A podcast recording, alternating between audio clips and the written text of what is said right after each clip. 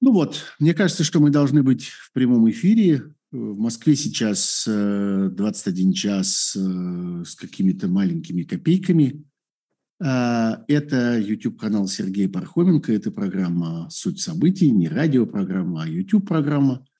И в эфире нас двое, как видите. У нас тут дорогой и редкий гость Виктор Шендерович. Здравствуй, Витя. Привет. Надеюсь, редкий ви... Нас все редкий... видят, и тебя видят да. тоже, и да. услышат. И, э, наконец, мы встречаемся здесь. Да. да, редкий у тебя, но, конечно, я ужас в некоторой моей Витя, жизни. Я не ты буду... слышишь? Тебя не слышно. Да, меня не слышно? Витя, у тебя выключен микрофон. А вот сейчас? А ну-ка, теперь у тебя а выключена и камера. Это нехорошо, мы хотим тебя видеть. Вернись, пожалуйста. Ну, слушай, я не вот. знаю. Так, а сейчас? Нет, нет, дорогой друг, тебя, тебя не слыхать. Сейчас, подожди, дай я еще раз посмотрю. Только что было Нет, стой, стой, стой, стой. Вообще должно быть слыхать, погоди. А сейчас скажи что-нибудь. Раз, два, три, четыре, пять вышел зайчик вот, погулять. Вот, все в порядке. Теперь я все включил правильно. Теперь тебя и, и мне слышно, и зрителям слышно. Только тебя Даже не видно. Ну, я не знаю, что-то у нас с техникой. А камеру включи. А камеру включи. А включи. Нет, Ну, послушай. Звук, только... звук есть, а вида нет. Только, только что. Теперь есть все. Все, застыли. Вот вот, сейчас, вот так Мам, Да, все. Вот так не да. как, как у Аверченко сказано, стой, Митька, руки оторву, да? Все. Да, все отлично. Не шевелимся. Друзья, не шевелимся. Да, послушайте, да. Это, это редкий, редкий гость. Я даже пошел и посмотрел. Дело в том, что э, я начал с Виктора Шендеровича вообще эту традицию. Приглашать кого бы то ни было себя в эфир, в эфир что называется, этим стулом мастер Гамс да. э, начал новый э, обеденный гарнитур. И этот обеденный гарнитур мы с тобой начали 2 февраля 22 года, за три недели до начала российской... Это было, это было до войны. Да, это было 2 февраля, это было еще три недели ну, когда я написал где-то тут недавно, что это было еще до войны, немедленно пришло несколько человек меня поправить и сказать, что нет-нет, это было во время войны, потому что война началась в 2014 году. Да, в этом смысле да, нет, совершенно нет, согласен, это... но это было до вот этой финальной... До этой войны. Горячей фазы, да, до агрессии, до российского массового вторжения в Украину. Оставалось да. еще мы с тобой понимали, что ждать недолго, и, собственно, весь наш тогдашний разговор был посвящен тому, как вот оно приближается, и как Ой, все а, да я-то... признаков, да, но еще нам с тобой еще казалось, что мы живем с тобой в, в, в мирное время, и мы не знали, что нас ждет через три недели. Прошел год, а, да. А, ну да, прошло, прошел год и два месяца уже теперь войны. А, и вот мы с тобой возвращаемся, а, а, так сказать, нагруженные этим опытом и пережившие этот год вместе со всем остальным миром а, и вместе со всеми, для кого эта война оказалась самым главным, пожалуй, событием в их жизни. Я живу с ощущением, что ничего важнее в моей жизни, чем э, этот год, никогда не было. А, ничего страшнее, ничего, ничего э, наполненного. Ну, ничего, драм... ничего драматичнее не было. Драматичнее и ничего более влияющего, более определяющего э, мой, твой, наш, всех дней, всего мира завтрашний день. Вот сейчас происходит что-то такое, от чего зависит все дальнейшее. Вот с таким ощущением я живу, не знаю, с каким с каким живешь ты, но мне кажется, что должно быть что-то похожее. Вот, понимаешь, да, давай, давай, что называется, посравним. Значит, во-первых, констатируем, что мы были лохи. Все-таки, ну я, я, ладно, давай я в единственном числе, да? Потому что я очень хорошо помню свое ощущение тогдашнее, а, что Путин, конечно, циник, а, отморозок, но главным образом циник. Мы ставили на его цинизм, я ставил на его цинизм как на лошадь, которая придет первой, на то, что он так и будет продолжать свой рэкет, который он продолжал десятилетия напролет Западом, так сказать, э, да, э, принимайте меня такого, какой есть, это будет хуже. Да? Я могу mm-hmm. хуже сделать вам. Mm-hmm. Я могу вам сделать больно. А если вы будете со мной торговать, дружить, любить, уважать, я не сделаю вам так больно, как могу. Я могу сделать больно, но не вам. а, допустим, да, там Осетии, там Украине, кому-то еще, да, Беларуси, а вам, не, вам, а могу и вам. И вот этот рэкет я полагал, и за неделю еще до войны, вот, до 24 февраля, э, я говорил о том, что, ну, все-таки, да, циник же, циник, будем уповать на его цинизм. Правда, за три дня, за четыре до войны э, оговаривался в украинском эфире, что все-таки э, не политологи должны обсуждать, а психиатры э, то, что делает Путин. К сожалению, вот эта реплика оказалась более точной, чем все мои предыдущие анализы. Потому что мы, оказалось, имеем дело не, не просто с циником, но мы имеем дело с настоящим, с настоящим городским сумасшедшим, с человеком, который поверил, да, по-настоящему поверил в то, что он взял Бога за бороду. И это уже был не, да, то есть рэкет перешел на новый уровень. Он понял, что теперь ведь тоже рэкет. Э, не помогайте Украине, а то мы применим э, ядерное оружие. И нам тоже кажется, ну, ну блин, ну этого-то не он не может сделать. Может, он действительно может. Потому что он из, из просто холодного циника, которого мы с тобой помним почти уже четверть века назад, ну я-то лицом, не знаю, ты с ним виделся живьем, нет? Или Один раз в жизни, да. Видел, Один да? раз в жизни виделся, Ну да. вот я три с половиной часика пообщался с ним в составе журналистов телекомпании НТВ в январе 2001 года, да? Э, и со мной тогда разговаривал, с нами разговаривал холодный, обаятельный циник, обаятельный по-своему, абсолютно неуязвимый с формальной точки зрения, абсолютно, э, так сказать, балдеющий от своей внезапной власти, от того, что Светлана Сорокина, о взгляде которым, который он не мог мечтать пять лет назад, чтобы она за спиной Собчака его увидела, что она его о чем-то просит, да, Э, он страшно балдел, но это был холодный циник, совершенно без идеологии. Ну, просто, так сказать, классические лихие 90-е. Вор с возможностями, э, с чиновничьими возможностями. Но за это время, я все время цитировал Горького на дне, да, старик что-то надул в уши этому агарку.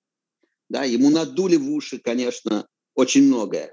Весь этот коллективный Шевкунов-Холмогоров, да, все это. Ему пустот, природа не терпит пустоты, и в эту пустоту в нулевых надули очень много. И, в общем, действительно, мы имеем дело, к сожалению, не просто с циником, цинизм никуда не делся, но с циником мессианского, так сказать, мессианского пошиба. И за этот год много чего, я бы сказал, продвинулось в его развитии, правда же?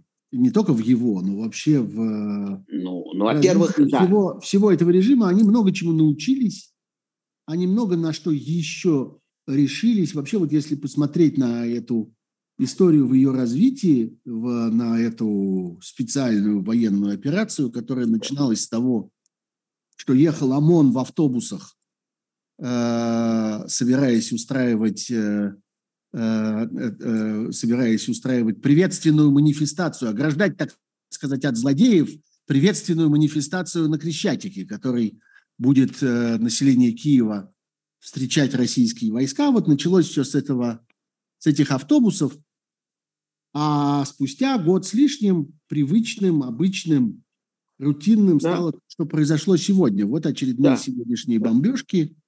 Ты знаешь, по состоянию вроде на эту минуту счет 23 погибших человека 23 погибших. в Днепре да. и в Умане.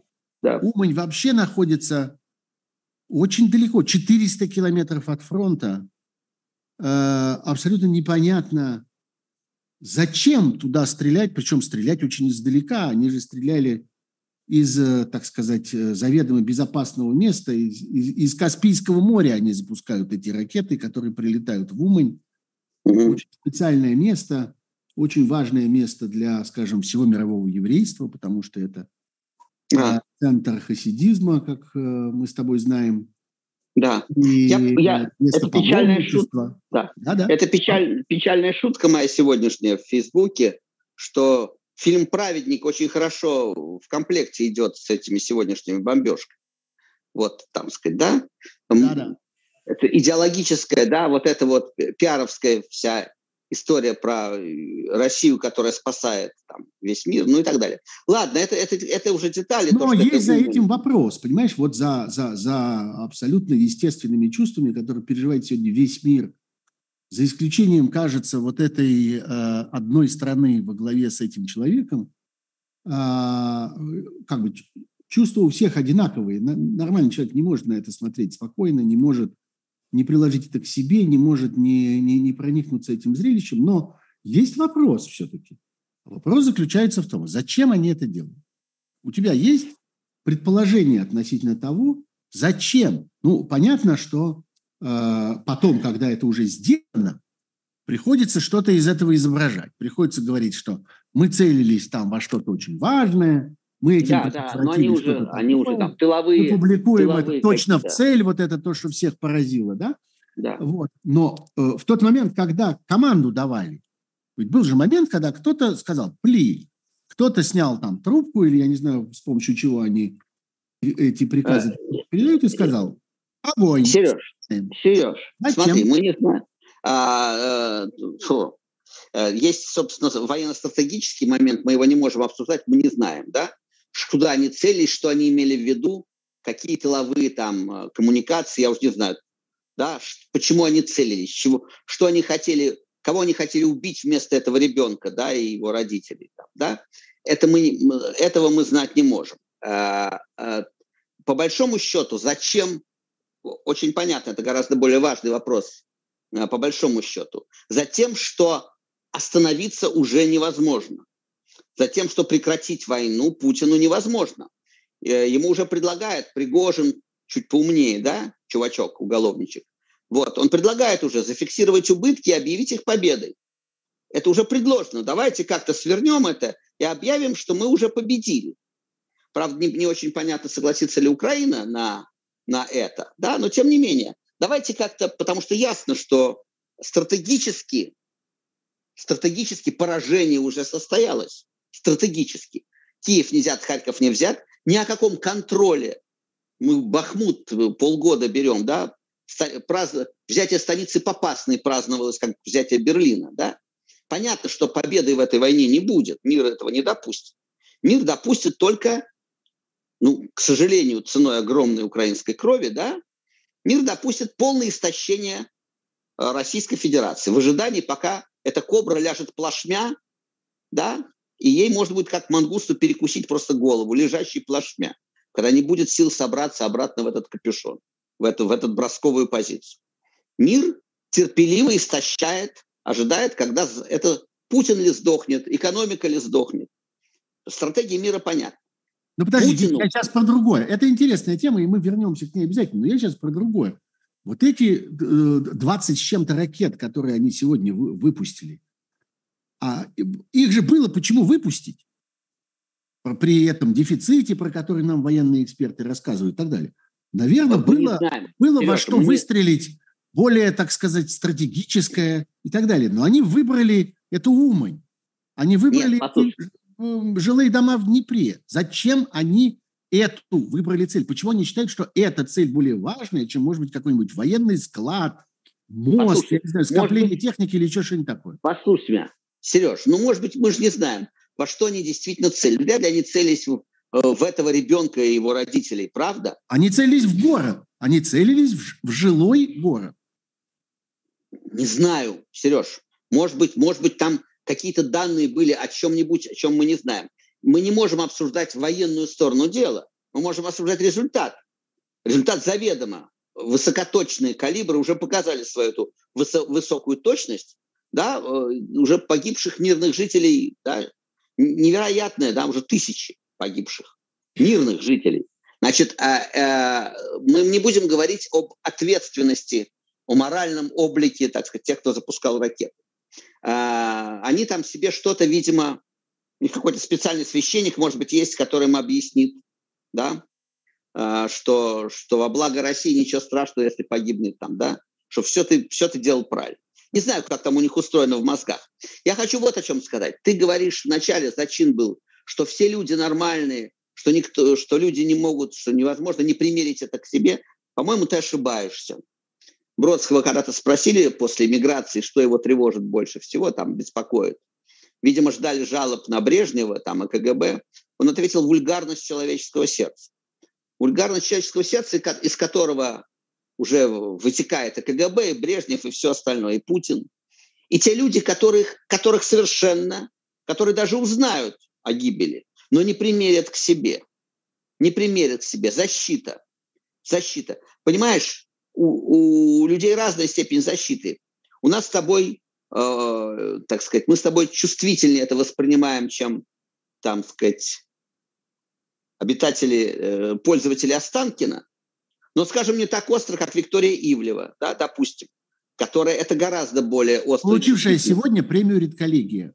Я очень а. всем рекомендую, да. да. Мы, э, премия «Редколлегия» сегодня объявила очередных своих э, лауреатов, и среди них есть очень неожиданная, да. необычная вот эта премия. Во-первых, вообще надо сказать, что у нас фотографы как-то часто оказываются где-то позабытые, да, да что да, да.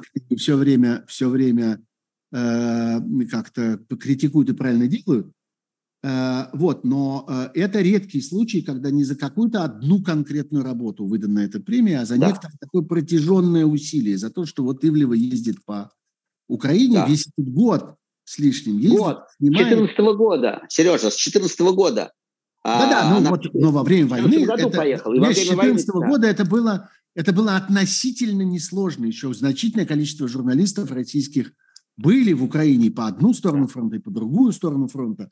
Да. А, а вот во время, собственно, после начала массового вторжения это стало очень сложно. Надо сказать, что Украина тоже совсем не приветствует появление российских журналистов, даже каких-то очень правильных, очень, так сказать, э, разумно и правдиво пишущих изданий, все равно особенно туда не пускают. Вот, но э, Ивлевой как-то это удалось, и она, и ездит, она ездит, работает ездит, публикует да. потрясающие, совершенно невероятные да. фотографии, очень простые. Вернусь, да. Вернусь, да. Э, вернусь к, к теме. Да. Так вот, да. э, она даже вот там у нас был такой довольно драматичный диалог в Фейсбуке, потому я что, помню. ну, она, скажем, да, она, из которого я понял, что она гораздо острее, чем даже я, потому что я не считаю себя, так сказать, э, тупым валенком, да, но какую-то заслонку, видимо, ставлю, которой нет у Ивлева. Это свойство ну, гениальной души такой вот, открытой миру.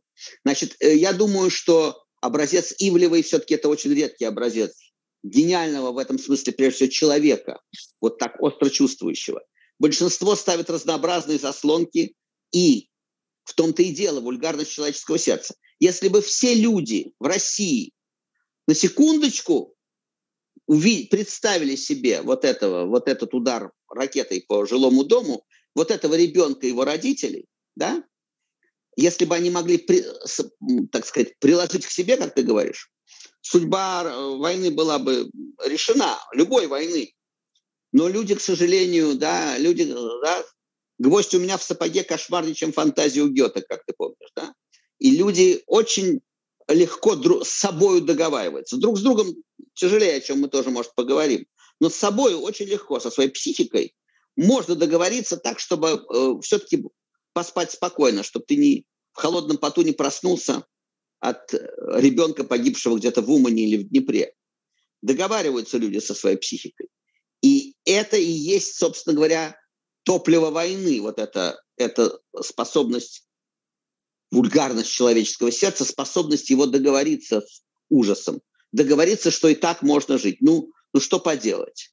Я тут ни при чем, мы тут ни при чем и так далее. Поэтому, к сожалению, а, да, а почему они, почему они продолжают, это понятно, потому что Путин не может остановить эту войну. Поражение в этой войне, то есть остановка войны, прекращение этой войны без победы, без объявления победы. И это очевидно, конечно. Да. Это, это его поражение. Поражение своего он не допустит. Ты помнишь Беслан? Он просто да? этого не переживет. Как бы остановка этой ну, войны это, это в буквальном смысле конец его режима и, и просто конец его жизни. Он как-то на этом, за этим все, занавес опускается, Путин ну, кончается. Нет, мы не, мы не знаем, он завтра выйдет и скажет, что цели достигнуты, мы защитили украинский народ от нацизма, да, и нужна передышка стране, но мы, мы герои, мы великие, всем спасибо. Да, но после этого же надо что-то делать, понимаешь? Ему, ему же не дадут остановиться. Секундочку. Понятно, он, что, он понятно небольшой... что дело, чтобы выйти из этой войны, вытащить ноги из этой войны, нужно выйти из, из территории. А выйти Послушай, из территории он тоже, нет. он не может точно так же, как он не может проиграть эту войну. Ну да, да, это как охотник, который поймал медведя из анекдота. Абсолютно, да? конечно. Да, иди, а, иди сам так медведь не пускай. Нет, в том-то и дело, что уже Украина, он бы мог сейчас прекратить, остановить. Конечно, но, Украина... он прекрасно понимает, что, что ему этого сделать вот так, Украина не, как он да, хочет, да. ему не дадут. Да. Поэтому он изо всех сил.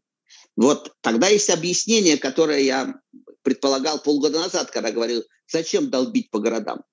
Это демонстрация, это единственное объяснение рациональное, чудовищное, циничное, но рациональное. Это нагнетание ужаса. Это что этим говорится?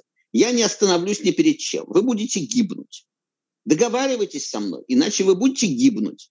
Вы видите, Запад не вмешивается. Это же вам надо. Да, помнишь, это же это, это история от закона Димы Яковлева, как бы нам тогда явившаяся с какой-то невероятной своей остротой. Это же вам надо, чтобы э, усыновляли э, да. больных детей. Мне не надо. Это вам да. надо. Да, Поэтому конечно. Вы старайтесь. Эти... Вы идите да, на уступки, вы сделаете то и Конечно. Это же, вы, конечно. это же вам нужны эти дети, а мне нет. Так конечно. Кто? Вам нужны конечно. живые в этой Умане. Мне не нужны, вам. Ну так вы работаете. Да. Вот давайте, давайте, договаривайтесь со мной, уступайте. Это демонстрация, ну, ничего кроме отмороженности он не может сейчас предложить. Да, он сам завел, загнал себя вместе, к сожалению, с собой, нас всех в, эту, так сказать, в этот кровавый угол. Да, выйти оттуда он, он не может. Значит, его... Э, ну, я, правда, не думаю, что уж буквально так вот они целились по жилому дому, куда попали. Я думаю, что там была какая-то там какая-то военная логика, которая даже неохота при этой высокоточности калибров, даже неохота о ней рассуждать. Потому ну, что... Да, они, Послушай, они используют ракеты еще калибры, еще туда-сюда, что называется. Опять же, как это не цинично звучит. Это еще ракеты, которые более или менее можно попытаться куда-то направить. Но они используют ракеты, которые были изобретены для борьбы с авианосными группами в океане, которые стреляют с точностью там, до, до, до многих десятков километров, которых можно запустить в сторону цели, более или менее. И вот этими ракетами они обстреливают Жилые города, они в принципе не могут попасть ни в какую цель. Они для этого не предназначены. Калибр, как выясняется, тоже. Но, по всей видимости, еще этим надо уметь пользоваться. Не умеют, что ли? Может, там повымерли какие-то люди, которые этому были обучены. Не знаю, может, перестали их обучать, но э, они стреляют в сторону города. И вот попадают. Вот так, как попадают на наши глаза. Да, да, да, да. Но я думаю, что э, политическая логика такая. Я не остановлюсь. Я не остановлюсь. Он демонстрирует, и надо сказать, вот, да, он демонстрирует, так сказать, вот не, такую непреклонность. Все ваши, да, все, что вы там себе навыдумывали, не работает со мной. Со мной надо договариваться. А понимаешь, какая штука?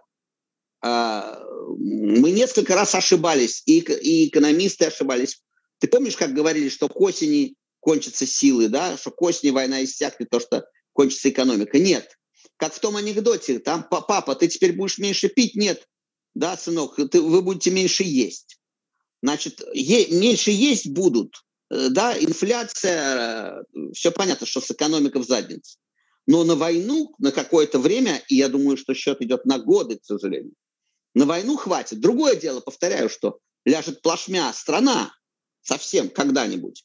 Но у Путина нету завтрашнего дня. Он решает сегодняшние проблемы и решает для себя успешно сегодняшние. Такти, тактически он очень сильный игрок, как, как мы неоднократно имели основания, э, возможность заметить. Он тактически очень сильный. Стратегически все это жопа полная для, для страны. Стратегически, потому что уже сейчас, даже если представить себе, что завтра его заберут марсиане, а к власти придет, ну не Карамурза же, да, но какой-то условный технический Мишустин, и начнет договариваться, то уже с, с той позиции, которая сейчас на доске, у России впереди несколько десятков лет унижения, репараций. Где же, где же он тактически сильный? Опять же, начиналось все с, за три дня, начиналось с автобусов с ОМОНом и всем остальным, пришло вот сюда, действительно. Но ты видишь, на протяжении, на протяжении... Он меняет правила игры. Сереж, он меняет правила игры. Если бы мы, да, он играл в игру, если я беру за три дня, за пять дней, то я выиграл, если нет, то проиграл. Он проиграл в этой игре. Он сказал, ни хрена мы играем в другую игру. Он меняет правила игры на ходу. Для страны он поменял правила игры. Несколько раз за это время, как ты знаешь, ну, может быть, там ты не следишь за Останкино, я тоже не особенно, но несколько раз менялись поводы для войны. То мы это боролись да, с украинским да, нацистом. А потом было объявлено, что вам не положено знать про эти поводы. На самом да, деле да, это да. все военная тайна. Какие надо, военная тайна. Какие, какие надо, такие... планы, такие и есть. Потом, после того, как нам вломили по-настоящему, выяснилось, что нам вломили не украинцы, а мы воюем со всем миром Запада. Потом выяснилось, что а мы вот смотри, Витя, Витя, от вот, трансгендеров. Вот, вот посмотри, э, э, э, вот есть еще такое мнение. У нас, я просто хочу всем еще напомнить, что у нас тут есть чат. И этот чат жив, и в нем э, бегут вопросы, на которые я смотрю. И даже есть мой друг Кирилл, который их собирает э, для конца программы. Ну вот, Елена Герасименко нам пишет. Эта война превратилась в месть армий друг другу. Смысла в ней не было и не будет, говорит она. Это тоже, между прочим, фактор, что это еще и самозаводящийся, так сказать, само, самоподдерживающий вот. себя волчок. Вот, смотри, и про, э, про это я тоже когда-то когда писал, но в самом начале, а с тех пор это стало гораздо актуальней. Начинается все, войны начинаются э, с бессмысленного какого-нибудь повода, с куска земли, на котором, как говорил капитан из Гамлета не хватит места, чтобы похоронить убитых. Да? Начинается с ерунды, с повода, с, э, с, герцога Фердинанда. Но я думаю, mm-hmm. что да, героям Ремарка, которые убивали друг друга, да, месили грязь и убивали друг друга там, месяц напролет там, в этих орденах каких-нибудь, да, им не было уже никакого дела до Ремарка, до, до, до герцога, да, до Фердинанда и до геополитики, потому что уже появляются, через какое-то время, появляются действительно человеческие поводы. Они убили Серегу, да? Они убили Серегу. Вот вам за Серегу, да? А они там это, а, а, ну, а с украинской стороны понятно, после Бучи и Мариуполя ждать большого гуманизма тоже не следует. И с украинской стороны тоже есть военные преступники, ты будешь смеяться, да? Уже зафиксированные э, в, э, так сказать, в Страсбурге. Разумеется, разумеется, потому что начинается все с, э, с того, что Путин решил не пустить Украину в Европу, да? Ты помнишь? Да? Mm-hmm. Вот, и отодвинуть э, НАТО. И отодвинуть НАТО. То есть mm-hmm. какие-то э, разговоры на Старой площади и, и стрелочки на карте. Окончается тем, что они убили Серегу. Это только Серегу. А когда Буча с Мариуполем, то тогда, прости, священная война. Священная война. Священная в том смысле, что люди будут убивать и, и, и правота их. Убей немца, 41 год. Понимаешь? И в 41 году, как ни страшно это звучит, это правильное стихотворение, да? В 44-м, 45-м уже не очень правильно. А потом Слуцкий пишет, я цитировал его, стихотворение про немца рыжего, который играл пленного, который играл на губной гармошке, и потом пришлось его расстрелять, когда отходили. И он пишет, никого не жалко, одного лишь жалко того, кто на гармошке мне играл. Но это потом. А в, в начале, после Хатыни, да, убей немца, убей. Сколько раз увидишь, столько раз убей. И россияне э, вызвали в украинцах эти очень сильные чувства. Разумеется. Им будут платить. И будут платить не только те россияне, которых будут убивать там э, в, во время этой специальной военной операции. Будут платить и дети, и внуки. Не, непонятно, кто еще заплатит. И это объективное. Вот это тут так, что корреспондентка права. Только даже не армии, уже народ, понимаешь?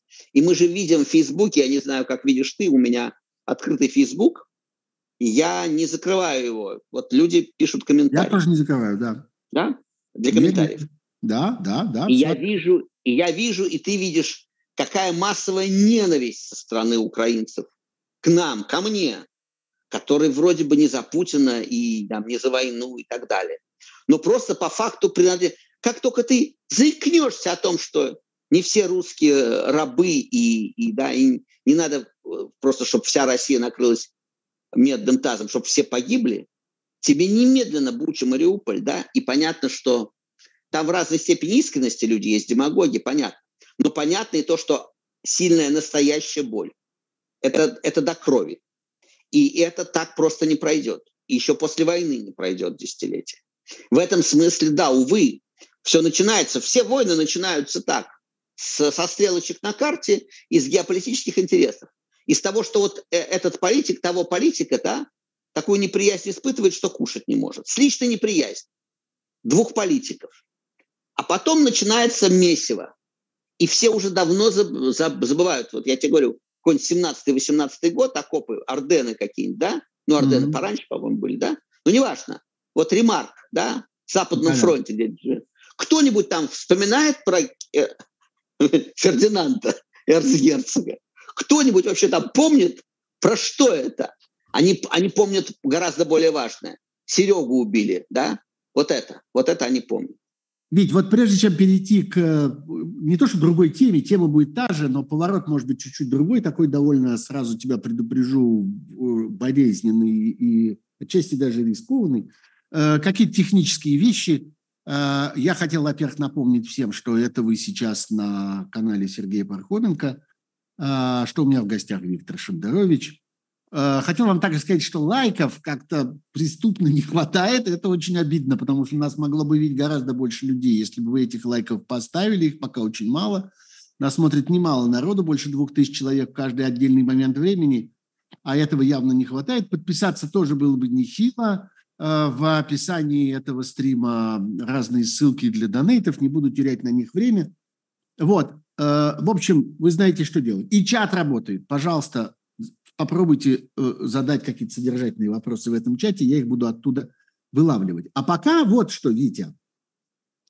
А, да, вот ты говорил о том, что э, очень много ненависти, и очень много ненависти адресованы, в том числе нам с тобой, и в том числе абсолютно без разбора всем тем, кто, кто пишет, так сказать, э, всем, всеми силами своими пишет и говорит об этой войне, и о том, что она такое на самом деле.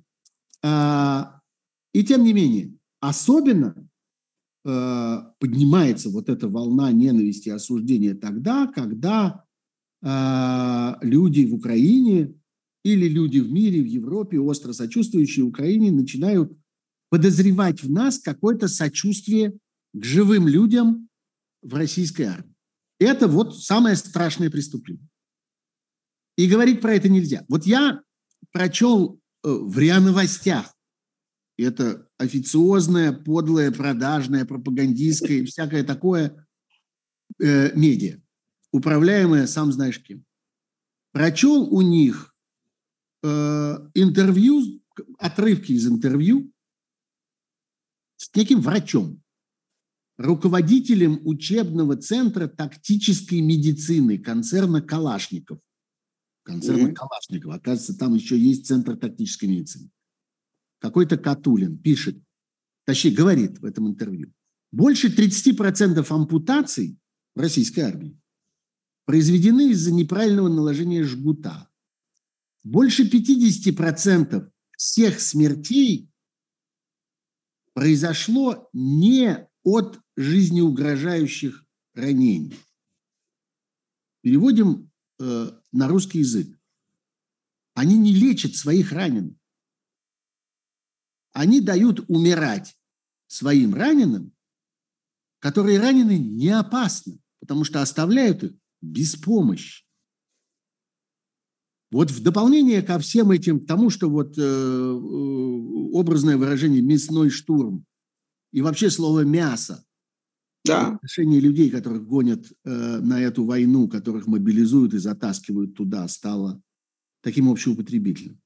В дополнение к этому, ко всему, что мы должны чувствовать? Должны ли мы э, э, радоваться тому, что каждый вот этот умерший от неоказания ему помощи или каждый ампутированный от того, что ему не наложили жгута, это минус один убийца э, украинского солдата или, может быть, украинского э, мирного жителя или украинского ребенка.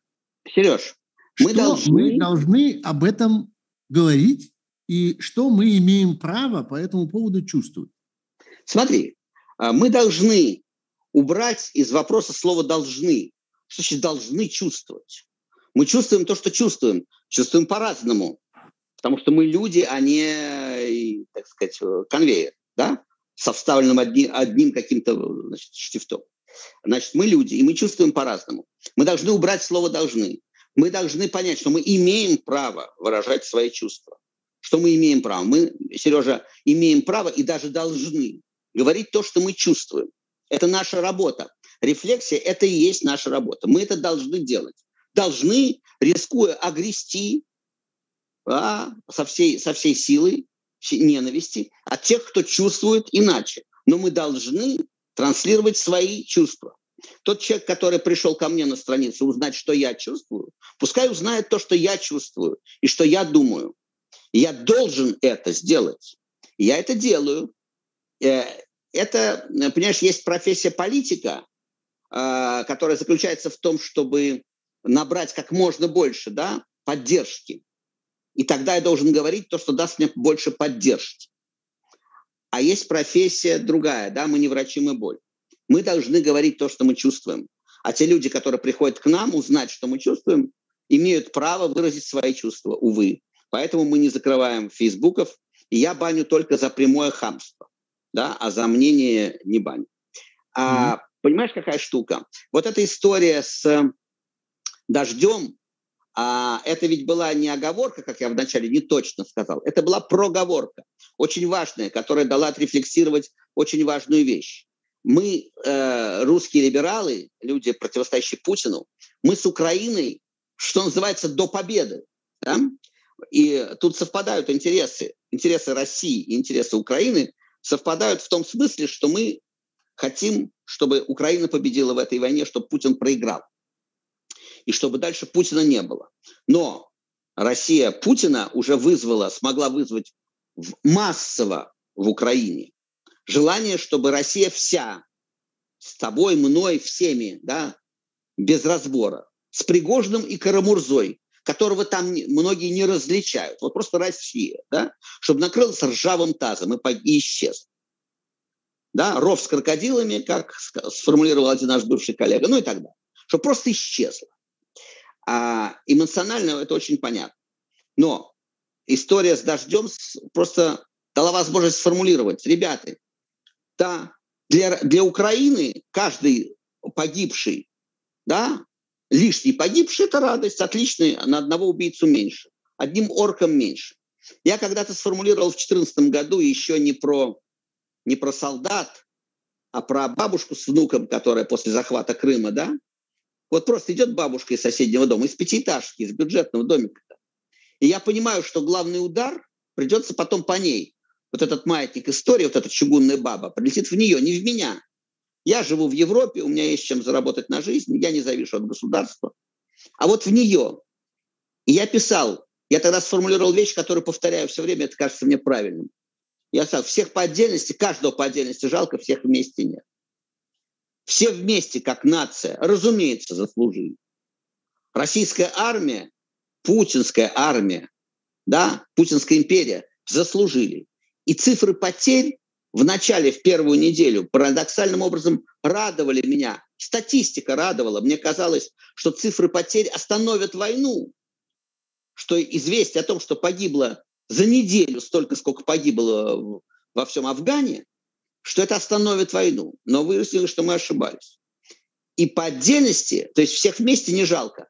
Числительному рад, потому что числительное означает уменьшение силы российской армии оккупационной, преступной, приближение победы Украины. Но радоваться гибели и ампутации отдельного Вани, отдельного Сережи я не могу. Ну, не, не научили радоваться гибели человека. Он убийца, его надо судить. Если он мародер-убийца, его надо судить. Его. Не всех россиян забучу. Да? Не тебя и меня нахлестывать по щекам забучу, а этих убийц надо найти и судить. Этих Сережи Вань надо найти и судить. Но просто так, как радоваться гибели какого-то человека, раба, вассала, которого призвали, который не знает слова, у которого нет загранпаспорта, который не знает слова иммиграция, не подозревает, у которого нету этих возможностей, который вообще в эту сторону вообще мысли такой нет.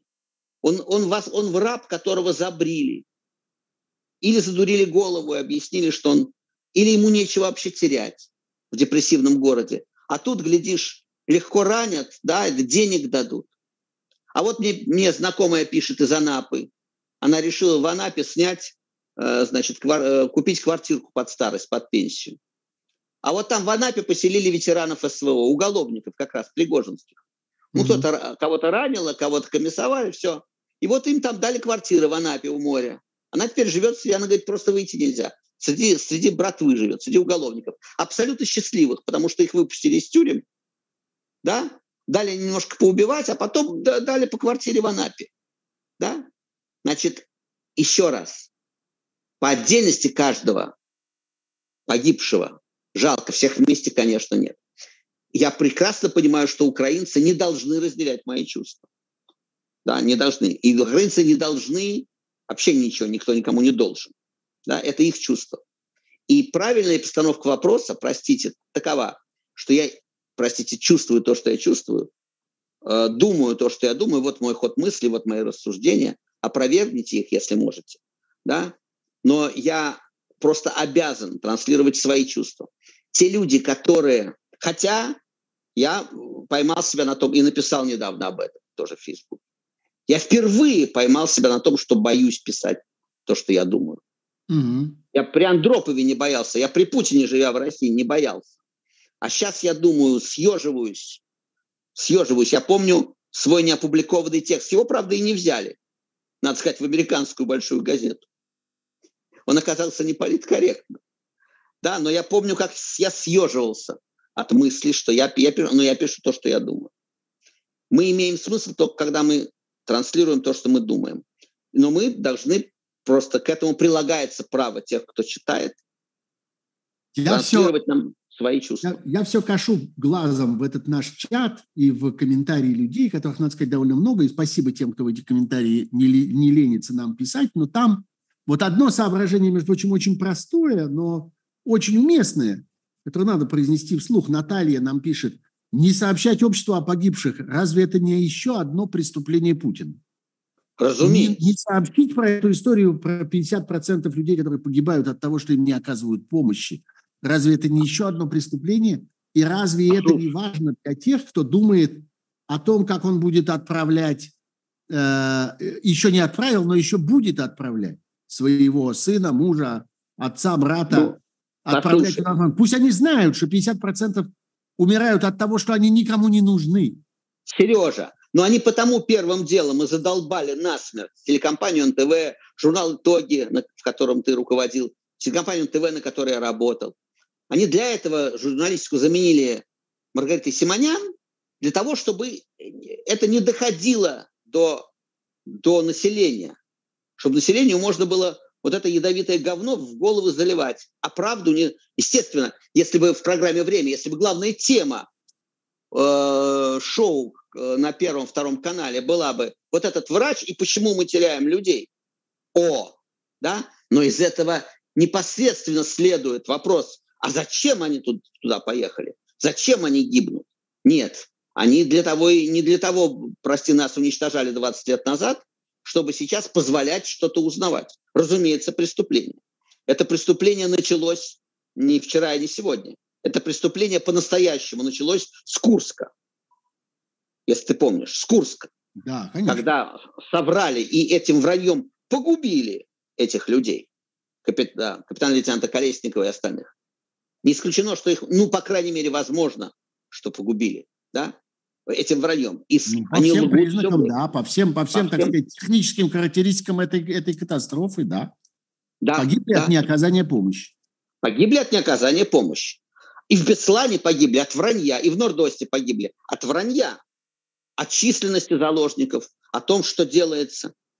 Так вот, к, к нашему первому разговору, почему Путин не остановит войну. Ты помнишь, да, Беслан, когда появился Масхадов, и это был посредник, идеальный посредник, который мог, э, ну, огромные шансы на, на выживание появлялись у тех, кто еще не был убит к тому времени. У сотен людей появлялись шансы на то, чтобы выжить. Но появление Масхадова в политическом поле, да, законного президента Ичкерии, напомню, да, появление его, а он был объявлен бандитом, и объявлен в розыск. Его появление в легитимном поле означало бы политическое поражение Путина, и Путин предпочел убить несколько сот детей учителей и родителей, но одержать политическую победу.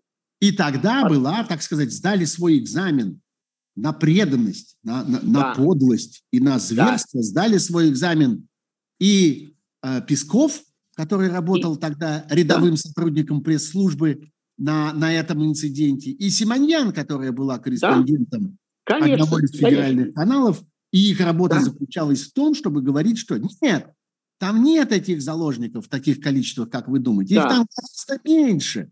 Там не, особенно есть кого спасать. Там всего-то и навсего, всего-навсего мы... столько. Говорили, да, да, да. зная, что об этом слышат и террористы тоже, слышат да. эти слова, и что они сейчас доведут реальное количество заложников до того, э, э, до той цифры, которую произносит Симонян. Но они сдали тогда свой экзамен. Они эту клятву э, исполнили, как, как, как в том фильме как-то, а, ты хочешь доказать свою преданность, иди убей партизана. Ну вот они да. пошли, убили своего партизана. Да, да, да, да. И да. тогда, вот. ты абсолютно прав, что ты про поэтому, это да, Тогда поэтому... выковалась, сталь закалилась тогда.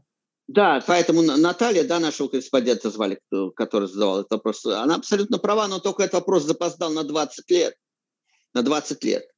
А, разумеется, они для этого, для этого и закатали под асфальт до нас с Сергеем Борисовичем Пархоменко, для того, чтобы мы не могли разговаривать, не сидя в комнатке, в закутке, в Ютьюбе, да, он, он на одном острове, я на другом, да, а чтобы мы, чтобы 80 миллионов человек слушало наш диалог, как было на телекомпании НТВ, да, они для этого все и делали. Нет, это поздно пить боржоми. Вопрос в том, что рано или поздно, разумеется, к сожалению, чаще поздно, а, реальность настигает, да, вот этот разрыв между телевизором и реальностью. Он однажды, да, однажды, однажды это приходит все и вот этой вот женщине, кстати говоря, которая, про которую я узнал, но не она мне сообщает, ее родственница сообщила, да, эту коллизию. А вот у этой женщины, что интересно, она из госструктуры, она государственник, она, она всю жизнь работала, э, ей государство платило, и государство ей счастливую, счастливую старость должно было обеспечить э, значит, в Анапе у моря. Так вот, когда, когда Украина когда-нибудь это будет, когда выгонят вон всех этих пригожинских уголовников и все, всю эту шваль выгонят военную, а также всех несчастных Серега Ванек, забритых из, э, так сказать, регионов, э, значит, убыточных. Они все с боевым братством, с оружием, с навыками убийства, с военной этикой, о том, что человеческая жизнь не стоит копейки, они все вернутся в Россию из, из, с Украины-то их выгонят, а в Россию они вернутся. И Россия как миленькая начнет жить по правилам холодное лето 53-го. Вот это вот это просто банда, которая возьмет этот... По правилам, которые она сейчас предназначила для Украины. Мы вам Конечно. отправим наших уголовников, да. они вам да. там покажут. А, а нам там покажут. Они не вам там, а нам тут. А нам тут, конечно, конечно. Причем, опять-таки, не нам с тобой, Сергей Борисович, иностранным агентом выгнанным, да, позорным, они покажут тем, кто формально в поддержку Путина. Вот, вот им и прилетит этот маятник. И начнется дарвинизм на улицах российских городов. 750 тысяч. Это недавно, значит, какой-то фонд организован уже ветеранов, участников специальной военной операции. И там в плане, ну, видимо, чтобы смету хапануть, обозначена цифра 750 тысяч. Ветеран. Ну, представляешь, если, ветеранов через какое-то время появится. Будущих, завтрашних ветеранов. Будущих, завтрашних. Да, ну кого-то кого накроет хаммерсами, да, а кого-то не накроет хаммерсами, а кому-то что-то оторвет. И будет афганский синдром только в совсем в других масштабах. Совсем в других масштабах, да. А, потому что там было 13 тысяч убитых, а здесь-то уже убитых поболее, а значит и травма поболее. И люди вернутся, эти люди с этой этикой и с боевым братством вернуться в Россию. Это не ближайшая перспектива, но это совершенно неизбежно. Их же ни, никакой марсианин потом не заберет, их не перенесут в Геленджик к Путину, правда? И в Алтай, в бункер. Да? Они, они будут вот в Анапу на большую радость местным жителям, которые все как один, конечно, поддерживают Путина. Но только на улицу будет не выйти. Потому что если ты не воевал и не сидел, то ты вообще никто, ты чмо. И это очень понятно. В России и в мирное время, кто не сидел на народ, как говорится, на, на сходе деревенском, прав слова не имеет, да? И в мирное это время у нас миллион сидел. Надо спросить у Романова, уточнить цифру. Но под миллион сидевших. Да я думаю, что больше. Я думаю, ну, что тут больше, я, я наугад сказал, ну, да. но так по ощущениям. Вот, значит, представляешь себе. И вот здесь, кстати, интересная история, собственно, этой недели. Э, казалось бы, мелкий э, анекдотический эпизод про этого сына Пескова. А, Но да.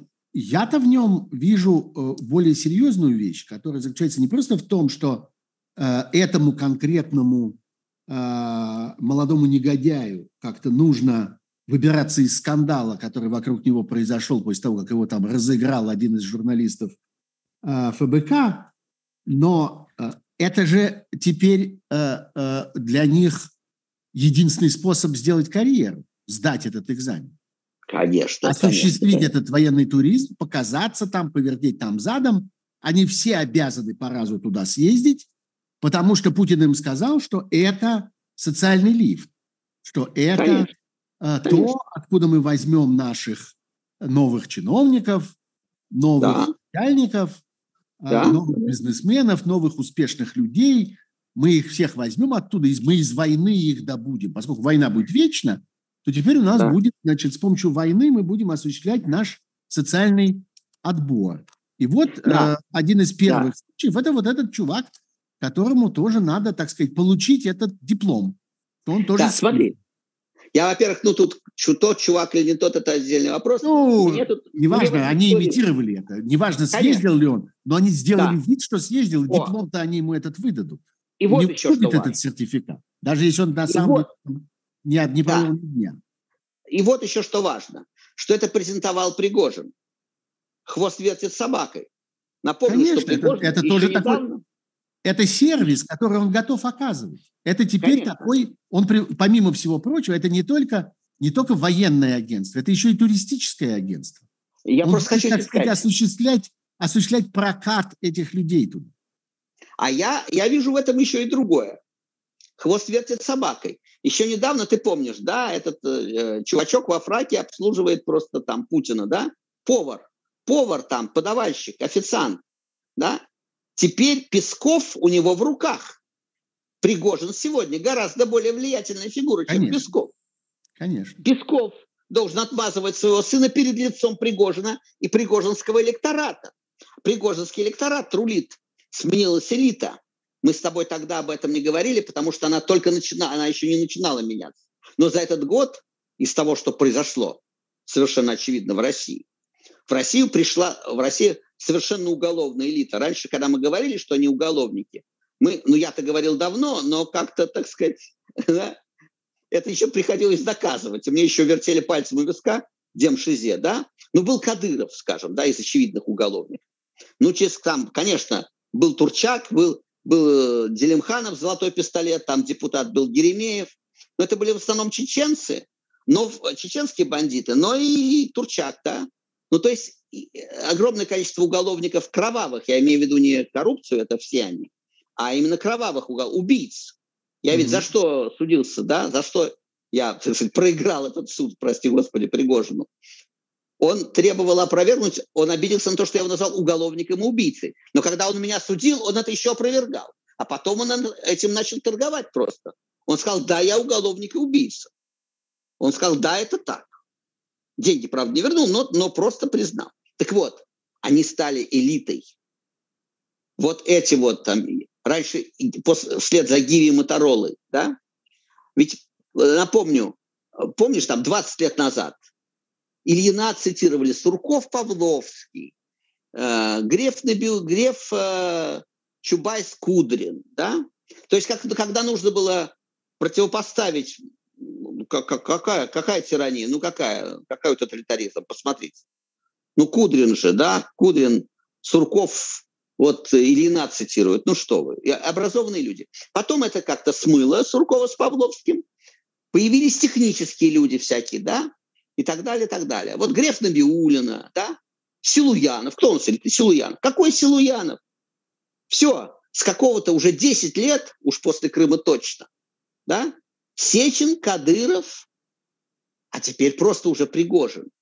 То есть официальный убийца, официальный уголовник. Он официальная элита. И он самый успешный политик. Сравни влияние Пригожина с влиянием суммарным всей, прости господи, этой самой системной оппозиции. Да? Миронов у нас такой, Зюганов, не помнишь, такие есть, да, оппозиционеры. Давай сравним их влияние с влиянием Пригожина. Песков уже оказывается позади Пригожина. Ну Пригожин да, форми... пытается завербовать, так сказать, за... вообще не завербовать, заманить Пригожина на то, чтобы он спасал ему, так сказать, его проваливающуюся и больше никому не нужную Конечно. Партию, да. Чем можно ее оживить? Ну вот этим. Да. А, а, а ЛДПР Бута взяло, да? То есть mm-hmm. только э, либо торговец убийством, либо убийца, который повышает электоральные шансы. Понимаешь, партия, в которой Пригожин, это, о, это круто, за нее будут голосовать. В этой новой реальности, да, где кто не, кто не убивал, тот вообще права слова не имеет, в этой новой реальности это новая, это новая элита. Окей, Витя, это, это понятно. Они, они строят свою новую элиту со своей новой, прости господи, этикой, с правилами поведения, с, с кувалдами и со всем остальным. Но что-то же должно происходить на другой стороне. Вот, э, может быть, э, нетривиальный пример. Э, я сегодня опубликовал письмо, которое ты, несомненно, тоже видел.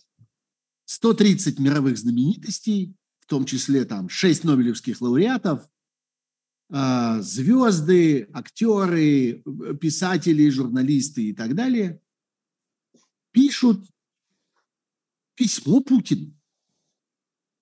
Президент Путин, в ваших силах отпустить Навального, спасти Навального, и вы должны это сделать. Подписывают они. В ответ на эту мою публикацию я получаю ожидаемо для меня, поток насмешек.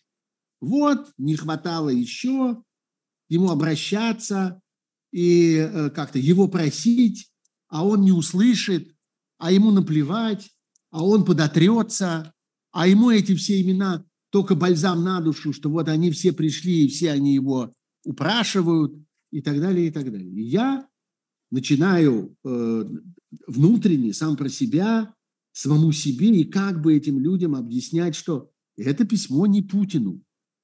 Это письмо, во-первых, друг другу, во-вторых, э, людям, которые пытаются посреди войны сохранить какое-то представление о том, что такое справедливость, что такое милосердие, что такое честность, что такое достоинство и всякое такое. Это люди перекликаются между собой. Ну да, есть еще, возможно, какая-то техническая Э, здесь роль у этого всего, что, э, может быть, чуть труднее убить будет. Да. Отпустить да. не отпустят, но убить, может быть, э, так сказать, рука занесенная дрогнет на какое-то время. А вдруг, кто знает, может быть, это время окажется, окажется как раз тем самым временем, которого-то которого-то и не хватило. Но вот это, я бы сказал, то, что одни называют наивностью или там прекраснодушием, а другие называют э, ну, уверенностью в том, что э, как-то добро существует. Знаешь, как вот как знаменитая эта фраза э, э, Андрея Залезняка, профессора, истина существует, и целью науки является ее поиск. Вот гражданская истина существует. Люди должны в таких ситуациях обращаться, поднимать, что называется, свой голос, как это раньше называлось. Что ты про это думаешь? Тебе тоже это смешно? Нет, Страшно? конечно. Я, я, прекрасно, я прекрасно понимаю, что уж э, цену, подписавшие это письмо, прекрасно знают цену Путину. Это, это еще один да, камешек на весы. Да, то, что он получил премию то, что он получил Оскара, фильм про него, то, что пишут эти люди, то, что его помнят. Про Карамурзу то, что помнят, то, что американцы там и европейцы э, не пропустили этот приговор, да, и дали понять, что они смотрят, они видят, они следят. Это не дает возможности убить. Володю Алексея. Это буквально им сохраняет жизнь. И те люди, которые брезгливо морщатся, и вот эта вот эта гордость, вообще это гордость сытых людей, у Чехова где-то в какой ты мне напомнишь, в «Чайке», кажется, э, Дорну, что ли, говорит, вы рассуждаете как сытый человек. Откуда это? Ну, это Чехов точно. Вы рассуждаете как сытый человек. Вот люди рассуждают как сытые люди, да?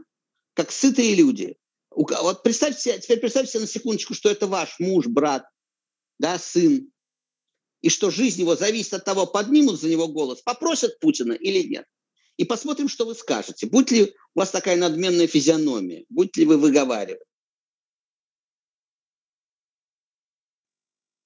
Алло, алло, алло. Да-да-да, я тут, я тут, я тут. Я, Это я... ко мне кто-то пытался прорваться просто. Значит, а, а, нет, нет, да. слышу тебя отлично.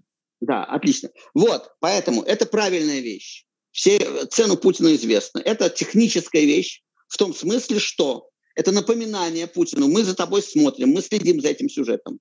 Не смей его убивать. Вот что. Дальше, я полагаю, возвращаясь к теме вообще политзаключенных, я полагаю, что 20, вообще 25 лет Карамурзе, на, э, сама цифра, наполнила мое сердце по размышлению некоторым оптимизмом, потому что 25 лет – это предложение торговли, не правда ли? Ведь могли дать 4 года, а потом за плохое поведение в ШИЗО еще 3 там, да, а потом за попытку побега еще пять. Да, то есть они же могут делать что угодно. Никакого закона же нет, это банда. Но 25 лет, мне кажется, это прямое предложение о торговле. Вот наша ставка. Что вы предложите? Он, он не выйдет, он не выйдет живым, да? Он болен, он не выйдет живым. Да, что вы предложите? И уже Симонян же зря рта не открывает своего грязного, да? уже, уже со стороны Симонян поступило предложение, если кто не понял. Давайте обмен... Да. Не слышал, да? Не читал? Слышал, слышал, конечно, да. Да. Давайте обменяем трех плохих на одного хорошего. Она имеет в виду Ассанжа, да? Ну вот так далее. Вот, такая, вот такой разговор. Я думаю, что это предложение торговли. И Путин, разумеется, галимый конченый циник. И, разумеется, Навальный, Карамурза, Яшин. Яшин в меньшей степени, к сожалению, но вот эти двое первые – это предмет для торговли. Их знает мир, их знают, э, в общем, элита мировая их знает. Первые люди, президенты, премьеры их знают. И это предложение торговли. И я очень надеюсь, что оно удастся. Пусть лучше нескольких негодяев вернут Путина, и он устроит фанфары и праздник, который будет называться «Своих не сдаем». Пускай еще пару бутов им вернут, ну шпионов, да? Да? Но Володя и Алексей будут живы и на свободе. Я очень на это надеюсь. Ну да, тем более, что, в общем, никому они, что называется, жало вырвано у них. Этот, этот Ассанж никому больше не нужен, ни, ни, ни для кого больше не интересен, ни, ничто больше да, да, да. Э, как Нет, от, него, это, от него не может только, произойти. Да. Это Еще один Медведчук. Вот они получили да. своего Медведчука. Ну, получите да, своего да. Ассанжа. Окей. Да, да. Дай бог, дай его бог, с Медведчуком в одной банке. Да, да, да. Дай бог, чтобы так, чтобы так было. Но, э, да, мы должны беречь старую крысу, она у нас одна, говорил персонаж маленького принца, да? У Путина не так много, у Путина не так много заложников такого масштаба, и он за них хочет взять подороже. Я не думаю, что Ассанжем, я думаю, что Ассанж это продешевить. Mm-hmm. Я думаю, что что, к сожалению, я думаю, что его приберегают э, да, под там какие-то поблажки. Под какие-то серьезные неприятности. Под какие-то серьезные неприятности, да. Вот давайте, да, то есть буквально заложник, буквально заложник, не в переносном смысле, а в самом что есть прием, перережем горло, да, давайте какие-то гарантии, личные гарантии давайте мне, да, скажет Путин, мне, личной гарантии. А, вот. Я думаю, что его, их, их переберегут не под Ассанжа. Под Ассанжа возьмут... Ассанжа – это э, там журналиста, да? Mm-hmm. Обменяют. Да. Может быть. Да. А, а, да, я думаю, да. Послушай, мы имеем дело с бандитами, которым наружу выход заказан, и они это знают. Что окончательно изменилось даже не в 22 году. Это когда они попались на попытки убийства Навального попались. Путин, персонально Путин попался на попытки убийства Навального. Мне кажется, это, это, вот это была окончательная точка невозврата. Потому что одно дело сложный партнер, которого подозревают, одно дело политическое убийство собственного там, бывшего шпиона, там, Скрипаль и так далее. А другое дело, вот человек доказано, что он пытался убить своего политического оппонента. Это доказано было. И весь антураж это... доказан, то есть создание этой, все. этого, что называется, эскадрона смерти, всей этой группы. Да, все. И все, все. их вот. технологии, и массовость их да. задачи, и что Навальный да. не из один, 9... да. Да, и с 19 -го года, с 19 -го года, с 19 не с 22 -го, с 19 -го года Путину наружу выхода нет. Потому что одно дело сложный партнер, да, инфант там политики и так далее, а другое дело убийца, доказанный убийца. Причем на весь мир доказанный. Это разные статусы. И, Ви, и Путин отвязался после этого как раз уже окончательно. Я думаю, что это связанные, психологически связанные вещи. Так не доставайся что ты никому. Он наружу не выйдет, ему нельзя уже выйти наружу. Вспомни, в 2010 году, в 2011 году, когда мы обвешанные белыми ленточками ходили, да, а в 2010 году, за год до белых ленточек, я в New Times э, у Альбац писал, э, э, что мне, мне, мне в 2010 году я писал, что мне кажется, что главная повестка дня для Кремля сегодня – это условия выхода на цыпочках. Вот я бы на месте Кремля, писал я в 2010 году, договаривался, как бы выйти уже в 2010. То есть ну, уже в бэкграунде уже и Щекочихин, и Литвиненко, и аннексия в Осетии, и Чечня, главным образом, Чечня с тысячами запытанных. Да? Я бы уже в 2010 году, но видишь, они-то знали о своих преступлениях, видимо, больше, чем мы. Мы надеялись в 2011 году, что они э, будут, пойдут договариваться о выходе на цыпочках. Вот как бы сделать так, чтобы там от власти уйти, но не сесть.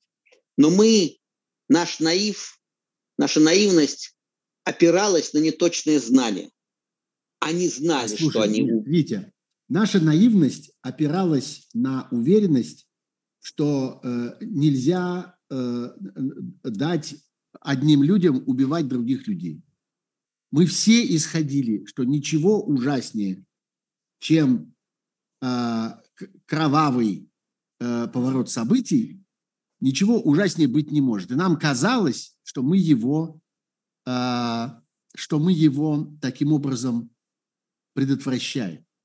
И а, сегодня правильно, нас упрекают правильно. в том, мы здесь впадаем с тобой в то, чего от нас все требуют со страшной силой. Со страшной силой наши зрители и читатели моего там телеграм-канала, как ты прекрасно понимаешь, требовали от нас перед началом этой программы, чтобы мы с тобой бесконечно обсуждали здесь Каспарова, и все, что с ним связано. Но мне как-то и так немножко многовато Каспарова уже на этой неделе. Я последние долгие годы жил с ощущением, что я как-то смогу обойтись без Каспарова, но нет, Каспаров догнал меня вторгся в мою жизнь опять. При помощи вынудил, Юрия Дудя. Да, сунул Каспарова в мою жизнь опять. Вот. Но послушай, там есть один сюжет, Э, который действительно достоин и, и, и важен, и нужен. Теперь, когда мы знаем, как оно повернулось, теперь, когда мы понимаем, что э, э, э, все кончилось страшным, невообразимым количеством смертей, которым конца не видно и которых мы не можем сейчас посчитать вперед и не можем предсказать, сколько их еще будет, теперь Выясняется, что наши прежние опасения, теперь назад задним числом наши прежние опасения были несостоятельные, может быть, даже неуместные, обязательно найдутся и дальше будут находиться люди, которые теперь задним числом нас будут в этом упрекать. Вот вы тогда не убили, не решились какое-то количество Кого? людей погнать, погнать, на, на, погнать головы разбивать, так сказать, об угол Центра избиркома. Тогда оказались недостаточно вы Э, решительные и мужественные, вы тогда струсили э, как-то пролить кровь, а теперь вот, значит, получаете то, что вы тогда да, да, да, да, к этому относиться. Ну, ну, ну, Сережа, люди из конца, из конца задачника, да, зная правильный ответ, ага. хлещут по щекам, да? Где, бы, где они были, во-первых, да, где были эти люди, да, и так далее. А, мы пытались избежать Я крови. сегодня, послушай, я сегодня пошел в YouTube, и набрал в поиске Ютуба «Навальный, 24 декабря, Сахаров, э, э, проспект Сахаров». И в сию же секунду получил запись того самого знаменитого выступления Навального, в котором упрекает теперь Каспаров Навального, говоря, что вот, не пустил, не пустил людей, э, как он деликатно говорит, блокировать э, Центр избирком, а на самом деле разбивать свои головы, так сказать, о, о стены Центра избиркома. Кого я вижу на сцене пяти метрах от, э, э, от Навального? Себя. Еще в двух метрах тебя. Еще в одном метре Каспарова я вижу, стоявшего да. на этой же самой сцене. Отчетливо помню, отчетливо помню, да. И выступавшего на этом самом митинге. И ну, приложившего огромное да. количество усилий к тому, чтобы получить право там выступить на этом самом. Да, да, да, да, да. Ну, это отдельная песня. Но виноват теперь Навальный. Виноват Навальный. Мы все. Да, послушай меня. Да, мы пытались избежать крови. Мы действительно, ну, была, была какая-то иллюзия, мы же не знали конца задачника, была иллюзия, что когда нас не 100 человек, как мы с тобой выходили в пятом году за, за прекращение чече, там, чеченской войны, там, или в третьем году, да, mm-hmm. что у нас не 100 человек городских сумасшедших, а 100 тысяч, что, это, что эти числительные убедят кого-то во власти, да, и так далее, так далее, так далее. Мы, мы недооценивали их просто бандитизм. И цельность этой власти, и ее внутреннюю сплоченность и отмороженность мы недооценивали. Кудрин сыграл очень двусмысленную подлую роль тогда, потому что он все время через него транслировалась надежда на какие-то переговоры, на какое-то э, на какое-то либеральное крыло там во власти, что они там сами как-то там, ну и так далее, и так далее. Там были очень забавные, ну, если что-то искать забавного, там был очень забавный сюжет, как э, в каком-то австрийском шале собрались эти э, системные демократы и придумали то, что называется дорожную карту. То есть вот как сделать так, не, ну там не было ни Каспарова, ни Навального, ни нас с тобой, имеется в виду, так сказать, именно олигархи и так далее. Как сделать так, чтобы Путин ушел от власти, как уговорить, там, сказать, дорожная карта. Делай раз, делай два, делай три, вот Путин не у власти, все гарантии есть безопасности, да, все дальше продолжает, продолжается. Страна поделена уже, но Путина нет. И они всю эту дорожную карту придумали, но потом, рассказывал один из участников этой встречи, все сломалось на главном вопросе. Кто, собственно, передаст Путину эту дорожную карту? Кто, mm-hmm. собственно, придет к Путину и скажет, Владимир Владимирович, вот мы тут решили, что вас, вас больше в Кремле не надо, вот вам наш, да, наш ультиматум. И вот тут они поглядели друг другу в глаза и разошлись как-то тихо. Не нашлось того, кто передаст это Путину. А план был прекрасный. Мы не до... Они понимали, с кем имеют дело, мы чуть меньше понимали. Нам казалось, что... Ну и так далее. Но вообще рассуждения пощечины от тех, кто с дивана наблюдал, да, а сейчас, зная ответы с конца задачника, твердо знает, как надо было поступать. Ну что об этом, что это комментировать? Но... Есть вторая тема, э, которую, которая тоже к нам с тобой обращена. Давай. что самим фактом того, что мы с тобой вообще каким-то образом функционировали в России, а мы функционировали в России до тех пор, пока это было, пока не стало понятно, что больше оставаться нельзя, потому что мы, так сказать, названные официальные враги Путина и этой власти. И э, с тех пор мы пытаемся что-то делать извне России, но все равно продолжаем, продолжаем пытаться. Но мы продолжали делать это в России, и мы, и оказывается, этим, этой своей деятельностью, этим фактом своего там существования э, легитимизировали эту власть, расслабляли антипутинское, так сказать, сопротивление в мире, потому что весь мир смотрел на нас и говорил, ну как же, Пархоменко с Шендеровичем там есть, они функционируют, значит, все в порядке, демократическое Какая государство, что называется. Да. Э, знаешь, штука-то в том, что я уже сегодня комментировал это там в другом эфире. А, да, эм, в этом тоже есть правда, безусловно, разумеется, разумеется. А разве существование Лотмана или Хачева, и Плесецкой, Акуджава и Искандера не легитимизировала преступную советскую власть? Легитимизировала. Значит, Плесецкая должна перестать э, да, танцевать, Лотман перестать читать лекции, Востанкина. А, а Каспаров везде... играть в шахматы должен прекратить. А Каспаров, да, должен прекратить играть в шахматы под флагом. И дружить с Алиевым, кстати, да, тоже должен прекратить.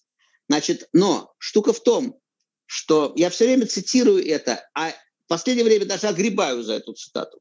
Из Пена Уоррена, известная тебе, да, что, сынок, ты должен научиться делать добро и зла, потому что больше его не из чего делать. Его не из чего делать. Да? И э, люди делают добро и зла. Лихачев, да, советский академик, и Лотман, да, и Плесецкая, совет, и слава советского балета, и легитимизация. Гагарин чрезвычайно легитимизировал. Уж как Гагарин легитимизировал, никто не легитимизировал. Давайте отхлещем по щекам Гагарина, кстати говоря. За, забыли что-то. Отхлестать его по щекам. Ну, Потому это желающих как раз полно, да. Нет, действительно легитимизировал. Действительно, улыбка Гагарина очень дорого обошлась политическим заключенным. Я говорил об этом. Это рассказывали, как ужесточили режим после полета Гагарина. Что какой там, какая-то западная там общественность. Если ты против Советского Союза, ты против Гагарина, ты вообще против всего хорошего. Да? И был ужесточен режим. Это тоже реальность. Поэтому правота есть в словах Каспарова, безусловно. Мы с тобой, приходя на эхо Москвы, в скобках «Газпром», легитимизировали, да, э, там, э, легитимизировали путинский режим. Возможность при Путине что-то делать, отличная банковская система, улучшение жизни, то все, пятое, десятое. Все это легитимизировало, создавало витрину. Это правда. Но такая же правда, но только это аппликация, это плоская правда. Объемная правда заключается в том, что Нюта Федермессер, которая получает право обезболивать умирающих ценой э, вступления в Объединенный Народный фронт, легитимизирует она, конечно, Чулпан Хаматов легитимизирует, разумеется, легитимизирует, но только, опять-таки, представьте себе, что ваш близкий умирает необезболенным, как животное в страдании, в дикой боли, я думаю, что многим даже и не нужно представлять, они это видели и знают. Да? Стоит ли, да? Я считаю, я, мой ответ – да. И претензии должны быть не к Нюте Федермессер, а к нам, ко всем, которые э, позволили создать эту систему, что нельзя спасти человека, и нельзя обезболить, и нельзя лечить онкологического ребенка, что для этого надо поцеловать ручку убийцы под лицо. Да, но это не, не Хаматова и не Фитерместер создавали эту систему, они ее укрепили. Да, безусловно. По Высоцкому, по Роколею, тем, что я ее углубил, я у задних надежд. Но это заложники, это все заложники. И на мой скромный вкус предъявлять претензии к заложникам глуповато глуповато. Есть еще и вот поворот. Послушай, без которого я считаю этот разговор все-таки невозможным. Он заключается в том, что в стране, где огромное большинство населения, и мы должны это признать, смирилось с этой войной. Да, конечно. А, а, так сказать, согнулось перед лицом этой войны, приняла эту войну и пытается даже из этой войны извлечь какую-то свою ничтожную пользу и бедность ну, людей в это, когда да. они вдруг обнаруживают, что, может быть, это способ, как им, им, собственно, продают эти военные контракты под этим, под этим соусом и под этим... Конечно. Решите ваши маленькие финансовые проблемы. У вас долги, подпишите контракт.